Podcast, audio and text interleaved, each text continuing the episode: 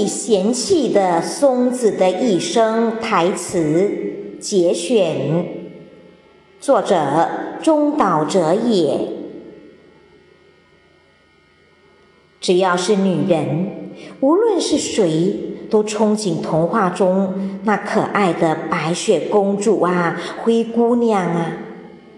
可是却不知道哪个地方的齿轮不对，未来憧憬成为白天鹅的，醒来却发现变成了黑压压的乌鸦。